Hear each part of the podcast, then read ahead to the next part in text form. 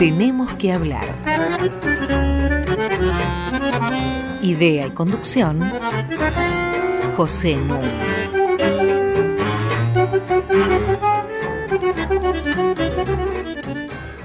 Muy buenas noches.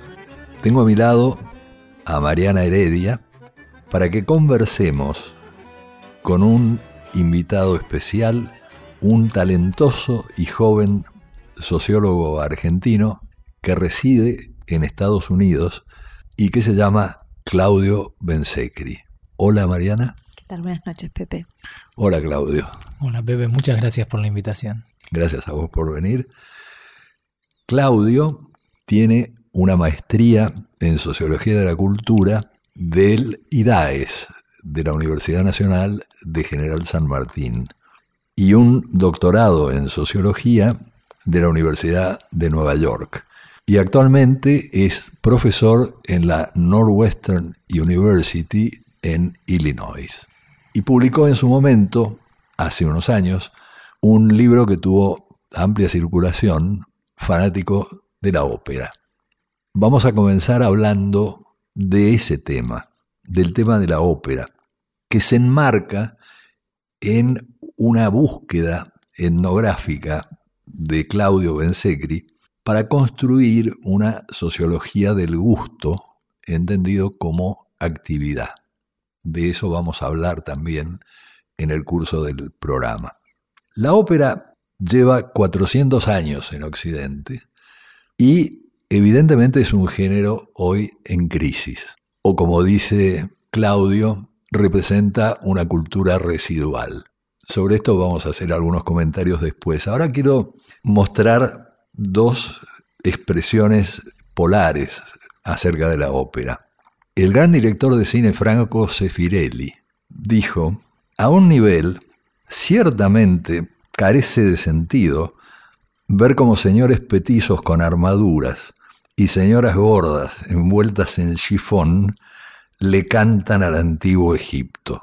Pero a otro nivel, la ópera puede revelarnos las confusiones entre la emoción y la lealtad o la naturaleza del poder y la piedad de un modo que ninguna otra forma musical expresa tan conmovedoramente.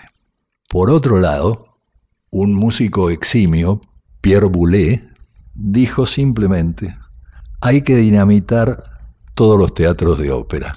Se acabó. Bueno, sobre esto es sobre lo que me gustaría que empezáramos conversando a partir de la investigación que hizo en el 2002 al 2005 Claudio Bensecri sobre el público de la ópera.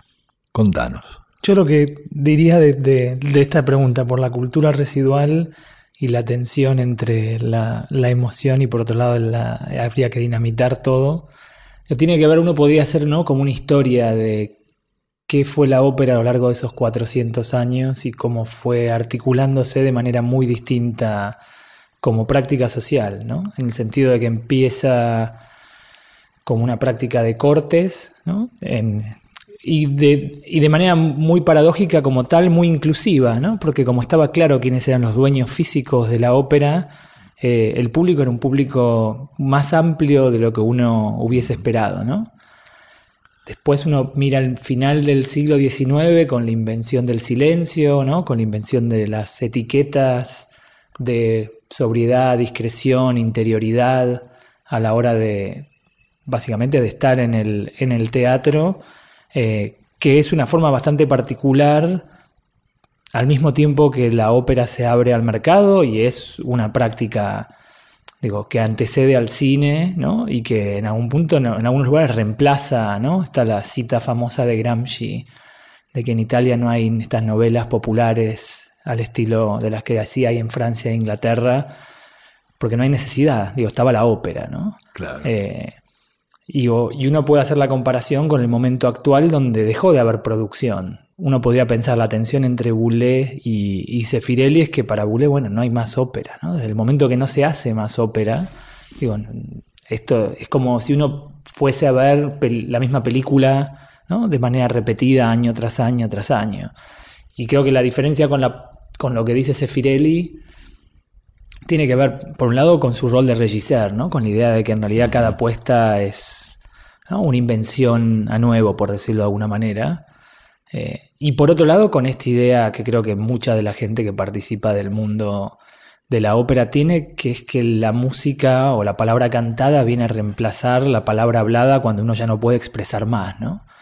Eh, digo, y eso es algo que uno lo puede ver tanto en las propias óperas como cuando yo hice el trabajo de campo en las conversaciones con la gente, ¿no? Digo, hay algo de que el dolor no se puede narrar eh, y que sin embargo cantar eh, supone algún tipo de expresión eh, que viene a tomar la posta, si se quiere, ¿no? De, la parte más del legos y de la palabra hablada y que de esa manera articula lo emocional.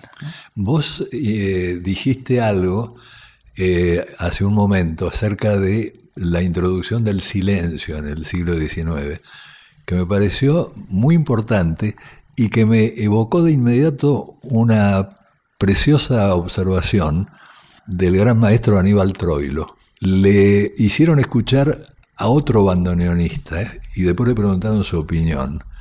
Dijo, toca muy bien. Lo único malo es que no sabe tocar los silencios. Pareció un juicio soberbio, ¿no? Ahora, en tu relación con el público, vos te pasaste semanas con la gente de la tertulia y del paraíso del Teatro Corona. ¿Qué recogiste? Sí, pasé 18 meses. Y lo digo con una mezcla de orgullo y agotamiento cuando lo recuerdo. Dos embarazos. Sí, sí, sí. Es una buena forma de pensarlo.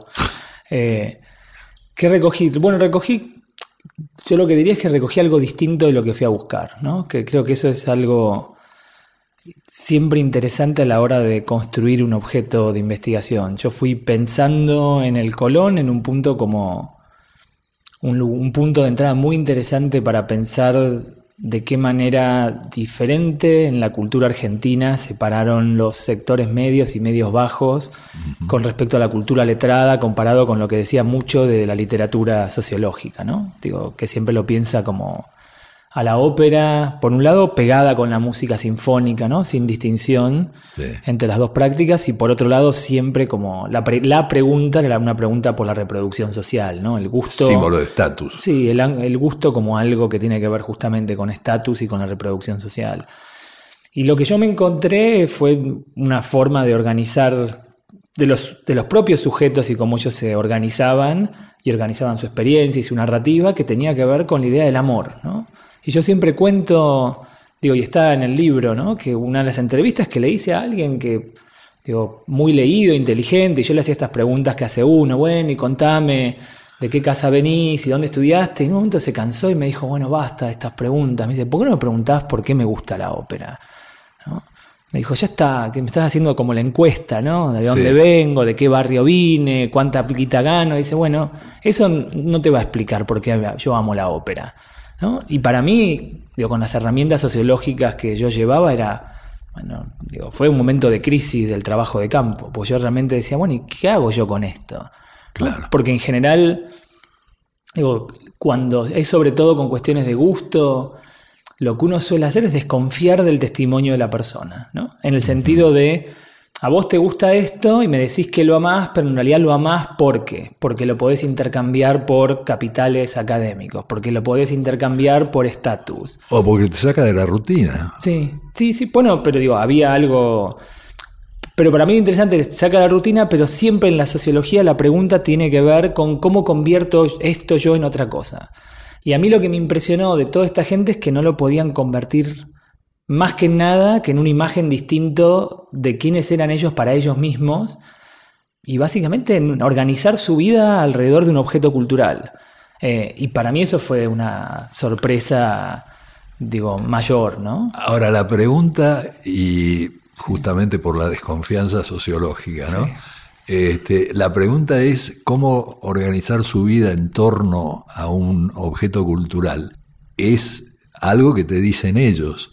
Eh, no es factible verificarlo, digo, porque por ahí van a la ópera y después el resto de los días hacen otra cosa. Eh, bueno, más o menos, porque en general yo, las entrevistas fueron al final del trabajo de campo, con toda gente que yo ya había visto hasta el hartazgo en cada lugar que yo iba. Y digo, y el, o sea, y el trabajo de campo no fue solamente en el Colón, Ajá. sino que fue en la Avenida, en La Plata, en algo que llamaba la manufactura papelera, eh, que cerró hace unos años, en, no sé, en el colegio regio donde daban eh, muestras con, con DVDs de alguna ópera que acá no se había estrenado. Y yo lo que veía era un grupo de gente Ahí era el mismo grupo. Sí, sí, pero lo más interesante es que ni siquiera en un grupo hablan entre ellos, pero no son amigos, no se ven por fuera de la ópera. Entonces yo lo que empecé a ver era, si uno hace esto, de nuevo, ¿no? Por estas preguntas, digo, de ser un, ¿no? O- estatus o, mandarín cultural o lo que uno lo quiera pensar, en general las historias serían yo quise traer gente, yo invito gente, yo hago de esto algo de mi vida, pero las historias eran todas, bueno, yo no le puedo explicar a alguien por qué vengo cuatro veces por semana. O sea, si yo te digo, yo tengo un abono en el Colón, vos me decís, qué lindo, qué cosa tan interesante. Yo te digo que voy cuatro o cinco veces por semana, o que vi todas las, ¿no? todas las funciones de X ópera, y para la gente le resulta algo raro. Eh, y, y el trabajo ahí de sociólogo es reponer por qué esas cinco veces que esta persona va a ver el mismo título está viendo algo distinto. Y también, ¿a quién le puede explicar eso? A alguien que nunca fue a la ópera o que va poco no se lo puede explicar. Porque tenés que reponer un contexto básicamente fuertísimo, ¿no? Muy grande. Entonces, si vos le decís a un compañero de trabajo, uy, mira, yo estoy yendo a la ópera cuatro veces por semana, van a decir, este tipo está loco, Claro. básicamente. Eh, Bueno, sobre esto me gustaría hacerte un comentario, pero vamos a ir primero a una pausa musical. Y estamos adoptando como costumbre que a los invitados que llegan del exterior y que residen en el exterior y que son argentinos, los recibimos con un tango. Así que acá está.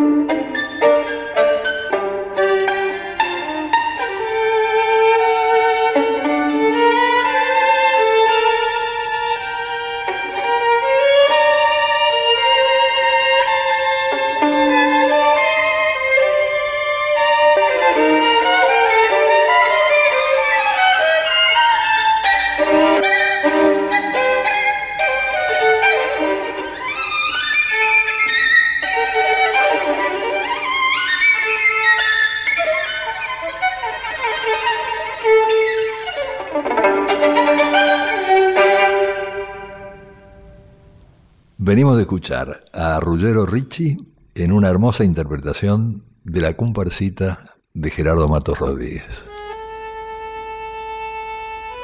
Hasta las 21. Tenemos que hablar. Con José Nuno.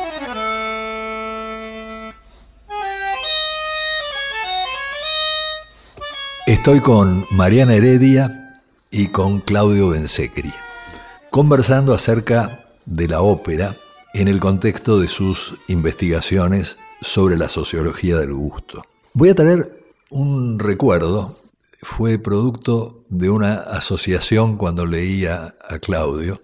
Como algunos de nuestros oyentes deben saber, Kant fue un crítico del sentido común, porque sostenía que los escoceses, que eran los que defendían las certidumbres del sentido común, apelan a algo que no pueden justificar de ninguna manera inteligente, decía Kant. Y él privilegiaba, reconociendo sus límites, a la razón. Y entonces estudió la razón en la moral, en la filosofía, en la política. Pero en 1793 publicó un libro muy importante que se llama La crítica del juicio. Y un capítulo medular de este libro se titula La condición necesaria de un juicio acerca del gusto es la idea de que existe un sentido común. Es el único lugar en la obra de Kant en que él hace una afirmación semejante. Y la explica, porque cuando digo que algo es bello, no me baso en conceptos, sino en sentimientos y doy por sentado que todos debieran compartirlos. Se vuelve un juicio de sentido común al que le atribuyo una validez general. Si esta atribución es correcta, mi juicio subjetivo pasa a ser universalmente subjetivo, o sea que se transforma en un principio objetivo y demanda consenso generalizado. Hay un sentido común de los que van a la ópera, eh, o este sentido común mismo es el que por la crisis del género está desapareciendo, se está resquebrajando. Ese es el eje de mi pregunta. Yo ensayaría como dos respuestas, una meta con respecto a Kant y otra más específica. Yo creo que lo interesante de, lo que trae la, la, entre otras cosas, ¿no? la cita cuento, tiene que ver justamente con la tensión, ¿no? Cuando uno habla de gusto habla de dos cosas. Por un lado algo subjetivo, intransmisible, difícil de comunicar, difícil de cuantificar, y por el otro de algo que supone razones públicas, ¿no? Compartidas. Compartidas, ¿no? Entonces, el, digo, algo que es muy interesante justamente de la idea del gusto y lo subjetivo es la tensión entre, bueno, ¿es comunicable o es incomunicable? Uno puede transmitir la experiencia ¿no? emotiva que le supone una ópera, un tango. Eh, o uno da por supuesto que los demás participan de esa misma eh, actividad, de ese mismo amor. Y está, digo, y ahí me parece que es donde engarza perfecto con la, con la pregunta por cómo es el sentido común del género ahora, ¿no? Me parece que hay algo, no lo puedo definir en general, pero por lo menos en los fanáticos, si se quiere, muy defensivo, ¿no? De la ópera era así y debería ser así, y está lleno de audiencia, esa es la otra parte, ¿no? Digo, yo estudié una parte del Colón que básicamente en un punto fantasea sobre por qué el resto de la audiencia está ahí. Muchas veces, digo, las cosas que dicen, por, por ejemplo, con respecto a la audiencia que está pagando las entradas más caras, no, no son verdaderas. Esta idea de que la gente va a figurar y sigue yendo, cuando en realidad hay mucha gente que va a palcos y plateas y tiene el mismo amor por la ópera, solo que vehiculizado ¿no? de, manera distinta. Claro. Eh, pero hay algo, no, absolutamente, donde una vez me preguntaron, bueno, y, y, si tuvieses que hacer, ¿no? Digo, parte del proyecto sociológico es un proyecto crítico, yo diría, bueno, por un lado hay algo interesante, ¿no? En estos fanáticos que aman la ópera de esta manera en particular.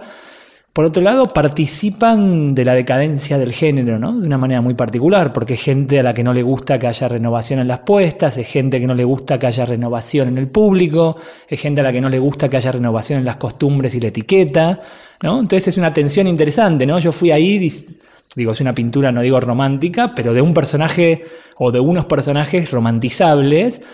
Y por otro lado, que son copartícipes ¿no? de, la decadencia del género. Pero no, se abroquelan en términos de conocerse unos a otros y ayudarse o apoyarse unos a otros. No, hay algo como interesante donde el, tenés instancias de sociabilidad que suceden todas alrededor justamente de poder hablar con alguien con respecto a la ópera. Poder transmitir este gusto no frente al sentido común eh, general dentro y fuera del teatro, sino a gente que es que está en los mismos lugares, afín.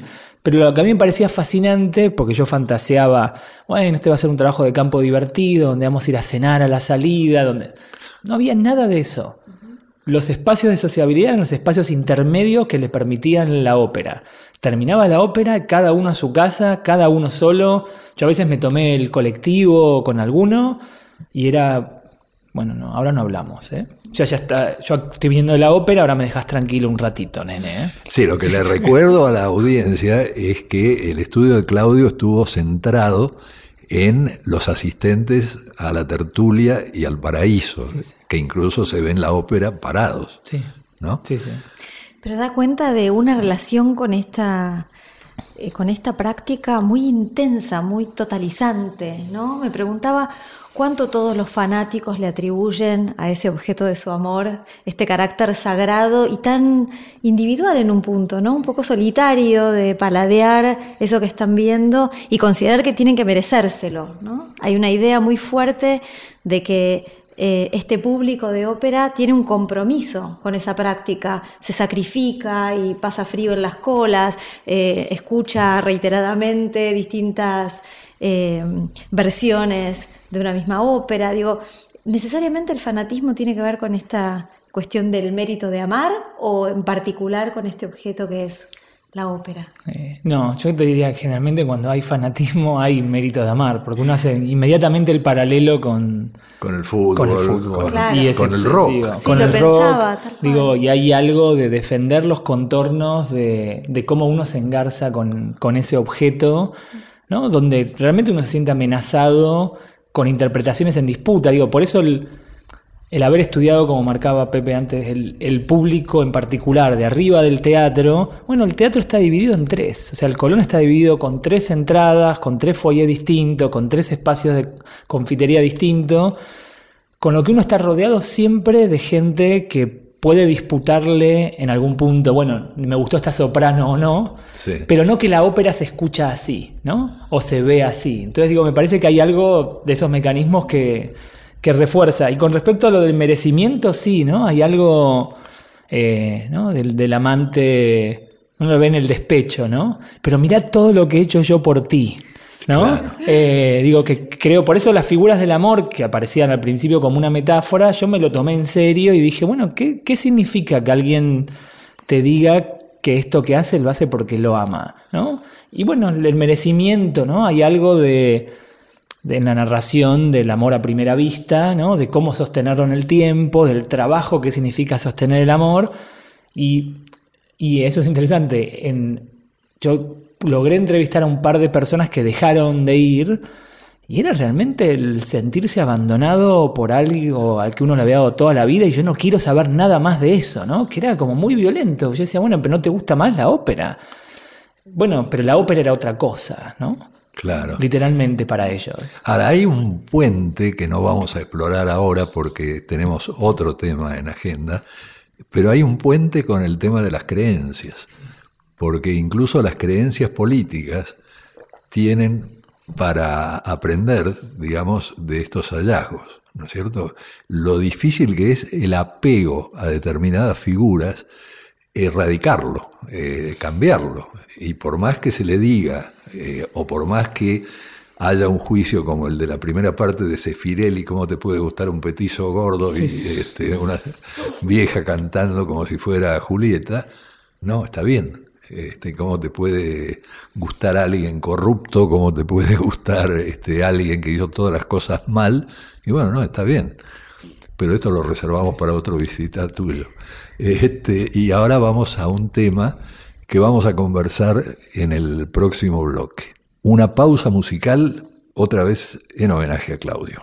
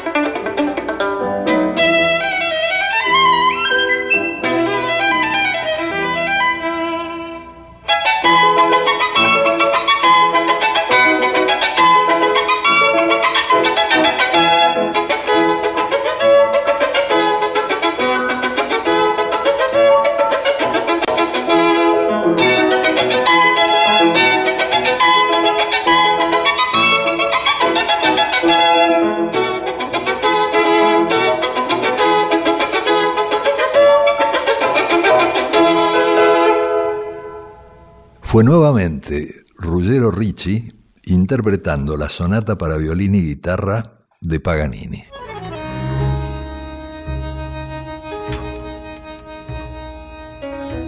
Seguimos en Tenemos que hablar con José Nuno.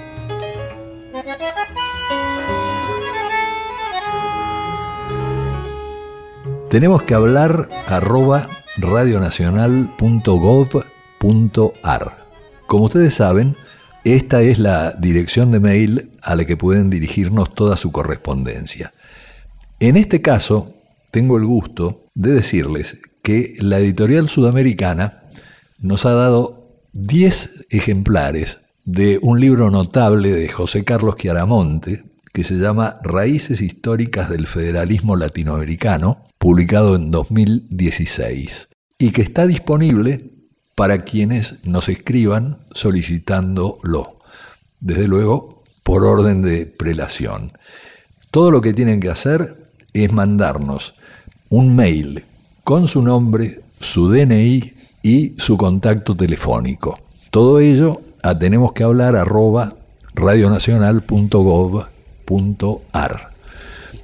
Y como también saben, todos nuestros programas, y este es el número 55, se pueden bajar entrando a la página web de la radio www.radionacional.com.ar, sección podcast. Estoy con Mariana Heredia y con Claudio Bensecri y con Mariana que está por decir algo. Claudio, después de este libro exquisito, El fanático de ópera, eh, que se publicó en español en el siglo XXI y que nuestros oyentes de Radio Clásica eh, pueden disfrutar, sabemos que ahora estás eh, embarcado en la escritura de otro trabajo que cristaliza una aventura que te llevó de Nueva York a Don Juan, de París a Brasil, siguiendo nada más y nada menos que unos zapatos. ¿Cómo fue eso? Bueno, al principio yo en realidad que quería, digo, con esta idea de, como ustedes bien marcaban, de hacer una sociología del gusto, empecé mirando algo que se llama trend forecasting, ¿no? Que es esta idea de gente que trabaja diciéndole a empresas qué es lo que se viene. Pronosticar tendencias. Pronosticar tendencias, sí. Eh, y hay gente que trabaja en decir cuáles van a ser la paleta de colores, cuáles son los materiales. Después generalmente hay alguien que escribe el copy, ¿no? Hay alguien que escribe básicamente la narrativa de eso, que muchas veces son, suelen ser graduados de programas de escritura, ¿no? Que inventan títulos muy graciosos. Eh, referido a los zapatos. Referido, sí, a los zapatos, pero muchas veces en tendencias de moda en, general. Eh, después de eso lo que empecé a ver es como las diseñadoras, y lo digo en femenino porque para el mercado de zapatos de mujer de cuero el 90 y algo largo por ciento eh, son mujeres. Quería ver cómo ellas usaban estos servicios de tendencias y quería ver preguntas que tenían que ver con ¿no? esta idea de que la moda es algo que produce novedad y sin embargo lo que hacen la mayoría de la gente que trabaja en diseño es copiar y cambiar algunos detalles. Y mi, pregunta al principio tenía que ver por de qué manera se produce originalidad en una industria que básicamente lo que hace es copiar sistemáticamente a otros segmentos de la propia industria. Cuando estaba haciendo todo esto, digo, y ahí está la parte de la pregunta de Mariana de seguir el zapato, yo al principio no estaba siguiendo el zapato hasta que me di cuenta que, que todos estos eran momentos parciales que iluminaban bastante poco eh, si yo no lo podía poner en relación con cómo se desarrollan. ¿no? Entonces el proyecto se convirtió en un proyecto de cómo se diseñan los zapatos, pero también cómo se desarrollan hasta que llegan a la fábrica y cómo se corrigen e incluso cómo se convierten en inventario una vez que salen de la fábrica y se van a comercializar. Eh, y, la, digo, y, lo que surgió de ver eso, en vez de seguir a un agente en particular como fue el fanático, es ver el haz de relaciones absolutamente increíble que supone el seguir un objeto en su múltiple derrotero, ¿no? Desde que es una potencialidad, es un dibujo en una pared, hasta que se convierte en un prototipo, después en una muestra, después va del taller a ser desarrollado a la fábrica, de qué manera se prueba eso, eh, y y, básicamente todos los agentes humanos y no humanos, todas las máquinas, todas las tecnologías que se articulan alrededor de eso. Probablemente hace 40 años no hubiera sido así. Es decir, no hubieras tenido que seguir por distintos lugares del mundo, ¿no? Bueno, hay algo interesante en la industria del calzado que, repitiendo esto de que uno a veces va construyendo el objeto mientras va encontrando los datos, que es una de las industrias que es muy interesante para estudiar, porque por un lado necesitan mano de obra no calificada lo más barata posible, y por otro lado necesita trabajo experto. Trabajo experto de un lado y al final sí. la mano de obra no calificada. Pero la, la pregunta siempre era cuán cerca tiene que estar uno del otro. Entonces uno puede mirar y hay como dos grandes... Eh, o sea, en China donde estudié yo en el sur de China, en la provincia de Guangdong, en Donghua, se encuentran por primera vez los dos circuitos de producción de zapatos después de la Segunda Guerra Mundial. Los taiwaneses produjeron zapatos más baratos y digo menos elaborados que lo que se hacía eh, para el mercado norteamericano, y arrancaron con Japón post Segunda Guerra Mundial porque la mano de obra era barata. Siempre con la parte expertise de taiwaneses, ¿no? Después siguieron por Corea del Sur, volvieron a Taiwán, fueron a Hong Kong y finalmente en los 80, cuando se abre el sur de China, llegan a China. Los norteamericanos empezaron con Italia después de la Segunda Guerra, fueron a España con Franco, fueron a Portugal con Salazar y terminan siendo los grandes compradores de la industria brasilera a partir de finales de los 70 hasta mediados de los 90. Y es solo a mediados de los 90 que empiezan a ver, bueno, que la industria en China mejoró, que se alían con capitales brasileros y expertise brasilero también para abrir grandes fábricas en China, ¿no? Entonces el, uno puede ver como una especie de geografía de desplazamiento constante, eh, donde los centros de delegación y control y expertise tienen que estar más o menos cerca de las fábricas porque un zapato que supone sobre todo usar cuero, supone una expertise que alguien que solamente lo va a hacer pasar por la línea de ensamblaje no tiene. Claro, yo en realidad tenía como punto de referencia a la Argentina, y en Argentina teníamos una industria del calzado que empezaba en la vaca y terminaba en el zapato, ¿no? Sí, sí, sí. Este... Claro, pero a nivel internacional la historia global del zapato empieza en la Segunda Guerra Mundial, no es tan tan reciente como uno podría imaginar. Claro. claro. Eh, Claudia, en ese sentido, eh, tu apuesta a hacer esta historia global de punta a punta, ¿no? desde los talleres hasta que llegan a las vidrieras de las grandes ciudades, no pone tanto el énfasis en em, la dominación, la explotación de la mano de obra, que es lo que muchas veces leemos o escuchamos cuando hablamos de, la globalización, sino, como decías, en cómo viaja el conocimiento, cómo se hacen pequeños ajustes que permiten finalmente que toda esa cadena se sostenga. ¿no? En uno de tus trabajos hablas de la fit girl. Las chicas que se prueban los zapatos y que son indispensables para que el diseñador y quienes están fabricando los zapatos eh, terminen de concluir que ese modelo puede funcionar. Y que tienen pies distintos. Sí. Sí, te, te, agradezco el punto sobre... A mí lo que me parece interesante es que en general, y yo siempre repito esto, que es que a esta altura todos sabemos la historia de cómo se producen los zapatos y la ropa que usamos en lugares con condiciones laborales execrables, lo que no quita que pongo plata en la mesa que toda la ropa que tenemos acá o el 70% va a decir made in Bangladesh, Guatemala, Vietnam, Tailandia. Digo, depende, depende del año que lo hayamos comprado, básicamente.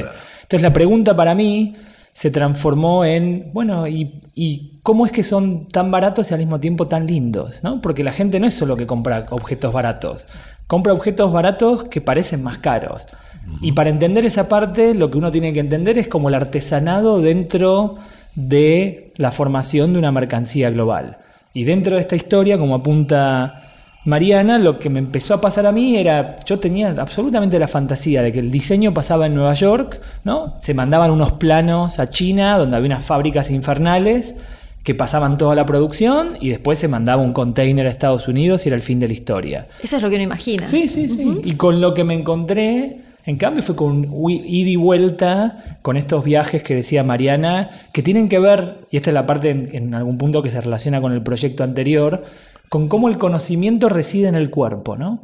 ¿Qué rutinas son las que uno puede despegar del cuerpo, desincorporar, formalizar, escribir en un papel, mandar en un email y cuáles no? Y aparentemente cuáles no son muchísimas, porque si uno es una diseñadora de calzados que vive en Nueva York y, la, y el desarrollo va a ser casi seguramente en China para el mercado norteamericano, va a tener que vivir entre 60 y 100 días al año en el sur de China. Digo, no hay, no hay tutía, diríamos, en, Argentina. Ahí yo había creído entender que había una diferencia entre el diseño y el técnico que adaptaba el diseño. Sí. Y me imaginaba que el que tenía que hacer ese viaje permanente era el técnico. No, las diseñadoras viajan porque eh, hay toda una parte que tiene que ser con, básicamente con todos los cuerpos presentes, para decirlo de una manera muy brutal. Con el técnico, y lo decís bien el género del técnico, porque es mayormente siempre hombres, la diseñadora, y como decía Mariana antes, la palabra en castellano aprendí que es modelo de calce, porque es como, el, digo, creo que es como le dicen en portugués, entonces, moza de, calce, básicamente. Ah. Eh, que es esta mujer que va a tener un pie relativamente estándar a las 12 medidas que se toman para construir lo que es, depende de la marca, el número 6 o el número 7, que sería básicamente 36 o 37 del, del mercado argentino, ¿no? Pero vos mostrás una foto de un pie en el que el dedo mayor es más corto que los otros, ¿no? No, es que la parte que es absoluta, y de nuevo, inesperada y fascinante, es que esto que a priori es un personaje muy menor en el ensamblaje y la construcción de una mercancía, eh, casi toda la infraestructura de una compañía está armado a partir de los pequeños desvíos y los pequeños detalles del pie de esa mujer con la que trabaja la compañía. Tanto que si esa mujer renuncia, suele ser súper problemático porque todos los técnicos, y generalmente hay técnicos en Estados Unidos y en China, y las diseñadoras en Estados Unidos, y la gente con la que se comunican, comunican en la fábrica, todos esos están acostumbrados a, bueno, a Pongamos, que Mariana es la modelo de calce, que podría ser porque hay brasileras que son modelos de calce, así que tranquilamente podría haber una Mariana. Entonces dicen, a Mariana la apretó, pero no importa, porque todos sabemos que Mariana tiene el segundo dedo más largo que el pulgar. Pero una vez que se va Mariana y el zapato le aprieta a la próxima modelo y todos los detalles no están tomados en cuenta, viene la pregunta del millón, bueno, ¿es problemático que le esté apretando si lo que sería como la curva de los dedos, lo que llaman ellos el toe sweep, no, es el mismo? Y preguntas todavía más complicadas, que es que para distintos mercados eh, supuestamente los pies son distintos. Y, y, eso es muy gracioso porque lo justifican con cuestiones como, diría, culturales biológicas, ¿no? Del estilo, bueno, en China las chicas no, no caminan con taco, no hacen demasiado deporte, en cambio en Estados Unidos o hacen deporte o comen de más, sería el comentario bastante malicioso de los taiwaneses al respecto. Entonces el pie es muy distinto. Tanto que a veces en esta pregunta de que lo que intentan construir es un estándar, el pie de la modelo a veces es demasiado bueno, en el sentido que las diseñadoras te dicen, mira, le pusimos esto a Jessie y es absolutamente precioso el detalle que pusimos, pero nadie tiene un pie como ella.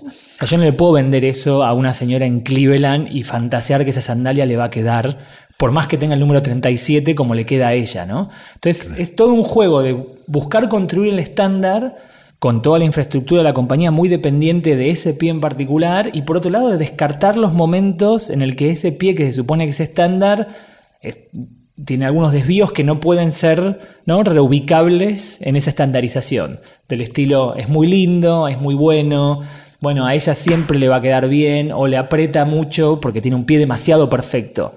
A veces el chiste es ese, no, ella tiene las 12 medidas perfectas. Y digo, bueno, pero eso está bien. Bueno, no, porque en general estamos acostumbrados a corregir. Claro. Y digo, y todo, y, y toda la cadena está acostumbrada a corregir. Los técnicos, el taller, la fábrica. Entonces dice, si el pie es perfecto, no, no, no nos sirve. Parece un absurdo, ¿no? Bueno, vamos a hacer eh, una pausa en esta visibilización de lo que no se ve y vamos a escuchar a una eximia violinista oriental.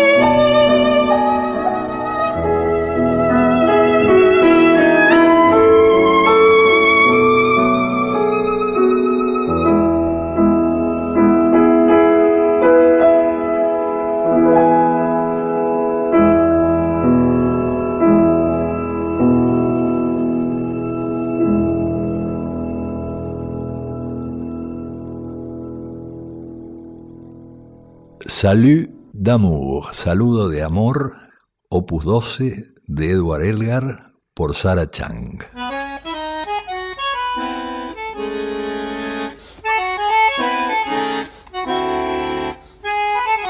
Seguimos con José Nun. Estoy conversando con Mariana Heredia y con Claudio Bensecri acerca de los zapatos. Y la pregunta a Claudio es si puede sintetizar las etapas de fabricación de un zapato que él conoce también. Ok. Eh, lo interesante es que lo puedo hacer y al mismo tiempo es un objeto en disputa. Entonces los, los propios participantes van a decir que empieza en distintos momentos. Pero de la manera en que yo lo concebí y lo vi, un zapato empieza con las diseñadoras recogiendo ideas. Y esas ideas son muchas veces de competidores, como dije antes, de gente en la calle que está usando objetos, muchas veces no zapatos, ¿no? Digo, ellas viajan a comprar zapatos de generalmente de, un mercado de alta gama, con la idea de que están ahí buscando las tendencias eh, y pensando en qué adaptaciones van a tener que hacer, porque no es lo mismo en términos de materiales un zapato de 800 dólares que uno de 120 y leen revistas. Leen revistas, están suscriptas a esos servicios de tendencias que hablábamos antes, eh, van de compras dentro de la misma ciudad, en el caso de Nueva York, miran por la calle qué es lo que usan, van a los negocios relativamente caros, a veces solamente a sentarse o a comprar un par, pero están ahí tres horas mirando qué es lo que se está probando gente. Y después dibujan. Y después dibujan. Y generalmente lo que hay ahí es un proceso en el que los dibujos se van, a se van a ir descartando, se ponen juntos como la idea de colección. Eh, a esta altura eso se aceleró. Solía haber entre dos y cuatro temporadas al año en la producción de calzado y ahora con lo que se llama fast fashion, Zara, HM, lo que hicieron fue acelerar la producción de la moda de tal manera que generalmente se dibuja entre seis y nueve colecciones al año, con lo que siempre se está dibujando y siempre se está en la etapa siguiente al mismo tiempo. Se descartan muchos de los dibujos, esos dibujos se envían a China, donde hay alguien que básicamente con las medidas que recibe tiene el conocimiento tácito eh, para básicamente recortar eh, aquello que le mandaron como dibujo y construirlo en lo que sería el patrón para hacer la parte de arriba del zapato. A ver, es decir, el técnico no es el que Hay varios técnicos. Ah. Entonces este primer técnico, que es el que hace lo que se llama el, el patrón del papel, digamos, paper pattern. El molde, el, molde, sería en, sí, la industria textil, ¿no? sí. lo que hace como el molde de la parte de arriba, después eso se va a desarrollar y esta es la parte que es interesante. Al principio se hace el prototipo, no la muestra, se hace en material de descarte.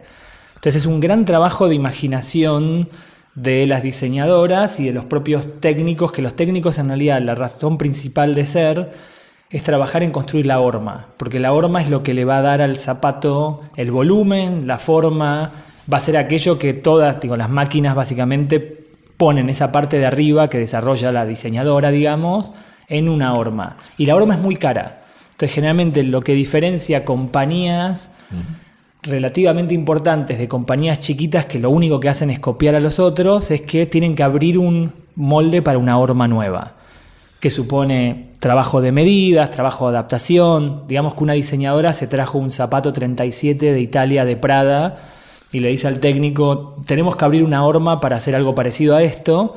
El trabajo del técnico es decir, bueno, pero un 37 italiano y un 6 norteamericano no son exactamente lo mismo. ¿no? Hay una adaptación de 2 milímetros en esta parte, hay una adaptación de 3 cuartos de milímetro en esta otra parte. Digo, y tener ese conocimiento para rearmar la horma, de, digo, y también con, con preguntas, ¿no? Del estilo, bueno, ¿es más ancho? ¿Es menos ancho?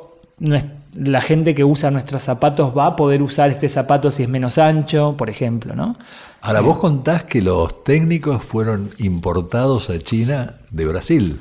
Sí, el, parte de la historia es que en principio los técnicos eran taiwaneses que habían venido con la industria, pero los taiwaneses en la industria tienen como un problema de reproducción intergeneracional, que es básicamente que los hijos, o sea, la mayoría de los dueños de fábricas fueron gente que empezaron en la industria a los 20 años y fueron subiendo, fueron poniendo su propia empresita, después fueron, capaz si les fue bien, compraron otra fábrica.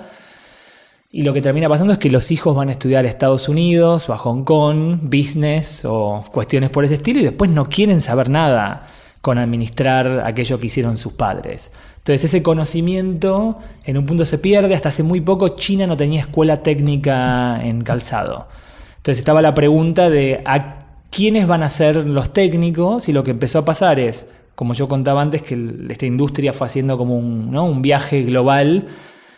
Si uno en el sur de Brasil, que tiene una larga historia desde finales del siglo XIX de producción de calzado artesanal y después industrial, eh, el boom fue porque se exportaba a Estados Unidos. Después de ese boom, básicamente el lugar se convirtió en una ruina capitalista. En el clásico sentido, entre las fábricas están vacías, abandonadas, derruidas.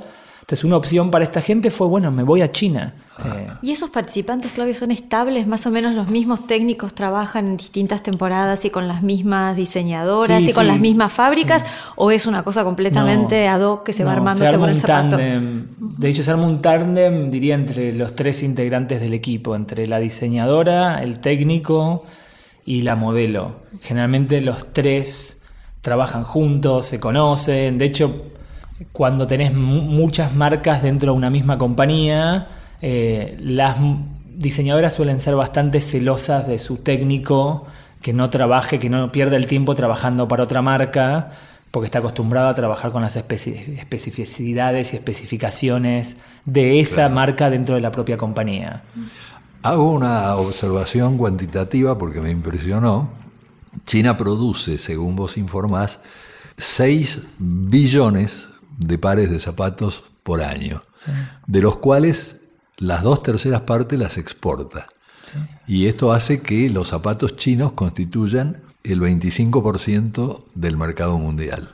Dicho esto, lo que te quería preguntar es cómo conectás todo este recorrido y esta descripción rigurosa con el tema de la sociología del gusto. Diría que hay de nuevo como dos respuestas. Una que tiene que ver con, aparecido al, vos habías dicho acerca de la ópera o el gusto como una actividad. Y acá también a mí me, pareció que era interesante, no desde el consumo, sino digo, en algo como, como el zapato, generalmente es, por un lado no hay nada más masivo y más necesario, y por otro lado no hay nada que sea más individualizado ¿no? al mismo tiempo.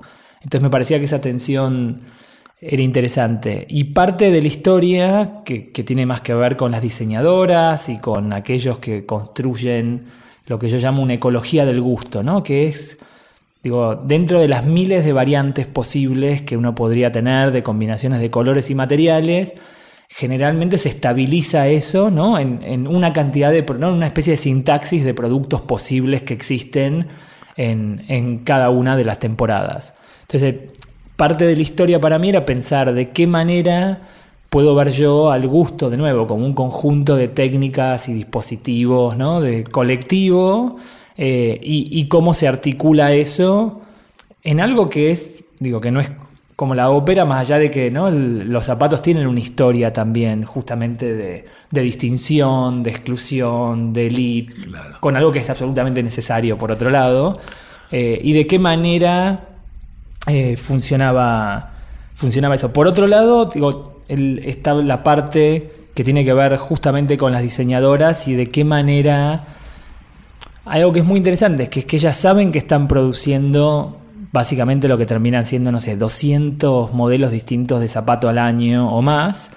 Y sin embargo, y saben que copiaron, que hicieron pequeñas modificaciones, y de manera muy parecida a la ópera hay algo de estas categorías de singularidad, ¿no? de categoría de algo especial, que hace que cada vez que venga la colección terminada haya un festejo como si fuese algo único, irrepetible, más allá de que dentro de un mes y medio van a estar haciendo exactamente lo mismo, ¿no?